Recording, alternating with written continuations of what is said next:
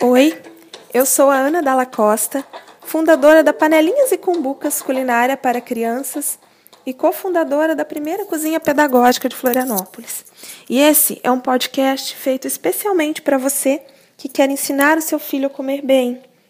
E eu digo ensinar porque eu tenho convicção de que se alimentar é algo que se aprende. Eu percebi nesses anos de trabalho com crianças e no exercício da maternidade que a melhor forma de gerar o interesse dos pequenos pelos bons alimentos é aproximá-los desses ingredientes e também da cozinha.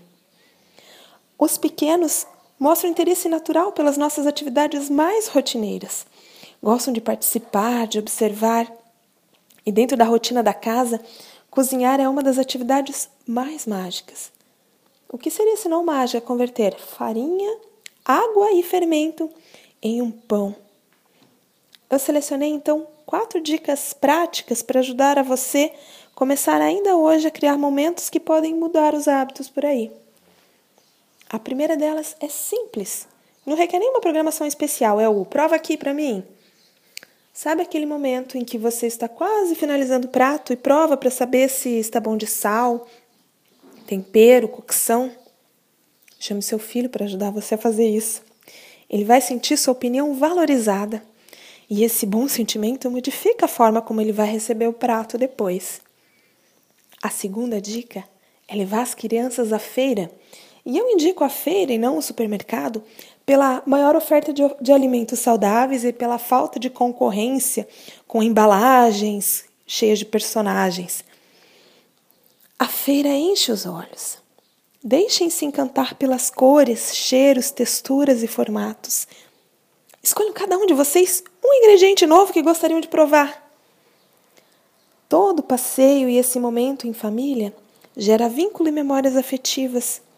Você está gerando também a predisposição que vai influenciar a experiência do paladar mais tarde. A outra dica que eu tenho para partilhar cria uma conexão profunda entre a criança e o alimento. Cultivar uma planta. Precisa de muito espaço, dá para fazer num apartamento mesmo. Um vasinho com terra boa já serve. Não é questão de produtividade, é sobre conhecer o ciclo da planta, o seu desenvolvimento, o cuidado, a espera e a recompensa. Acho que tomate, cereja e hortelã são boas sugestões para isso. E a última dica, mas não menos importante, é dividir a rotina da cozinha com a criança. E não tem idade para isso, não. Os bem pequenos, sentados no cadeirão, podem brincar lavando algumas frutas numa bacia com água. Os maiores podem ajudar a medir ou adicionar ingredientes, misturar, amassar. É diversão garantida e facilita a aceitação. Pesquisas recentes feitas pela Universidade de Alberta, no Canadá, e publicadas em revistas científicas na Suíça também, confirmam o que eu vejo na prática. As crianças que ajudam a preparar suas refeições se alimentam de uma quantidade significativamente maior de verduras do que as que não se envolvem. Na cozinha, o alimento provoca todos os sentidos. Essas foram as sugestões de hoje. Espero que esse conteúdo te ajude. Faz lá, depois me conte. Se gostou, compartilha na nossa, compartilha nossa página. Queremos ver muitas crianças boas de garfo por aí. Eu sou a Ana e esse foi Panelinhas e Cumbucas Culinária para Crianças. Tchau!